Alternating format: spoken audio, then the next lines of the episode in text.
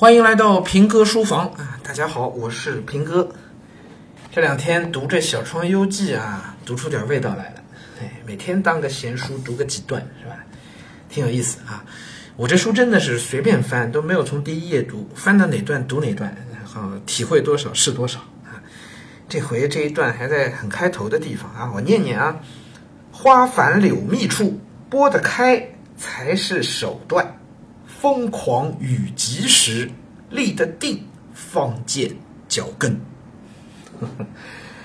啊，这《小窗幽记》应该是一本跟《菜根谭》有点类似的书，里头有很多这样的，你说是哲理吧，谈不到，没有思辨；你说是人生智慧吧，可能也没有智慧那么高。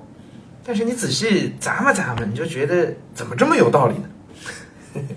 花繁柳密处，什么叫花繁柳密？就是说，无限春光的时候，景色特别好的时候，特别特别热闹繁华的时候，也就是前两年所说的这个风口起来的时候，对吧？猪都可以上天的时候，这就是花繁柳密处。这个时候怎么样算能耐呢？做一头猪跟着风口一起飞起来，算能耐吗？很多人都觉得这是能耐。其实呢，拨得开。才是手段。这个时候能够把这个风口拨开了去看，能看到它的本质，能不为风口所动，能立得定脚跟，哎，才是手段。嗯，疯狂与急时立得定，方见脚跟。所谓疯狂与急，是指遇到困难的时候，在困难面前不退缩，能站得定脚跟，对吧？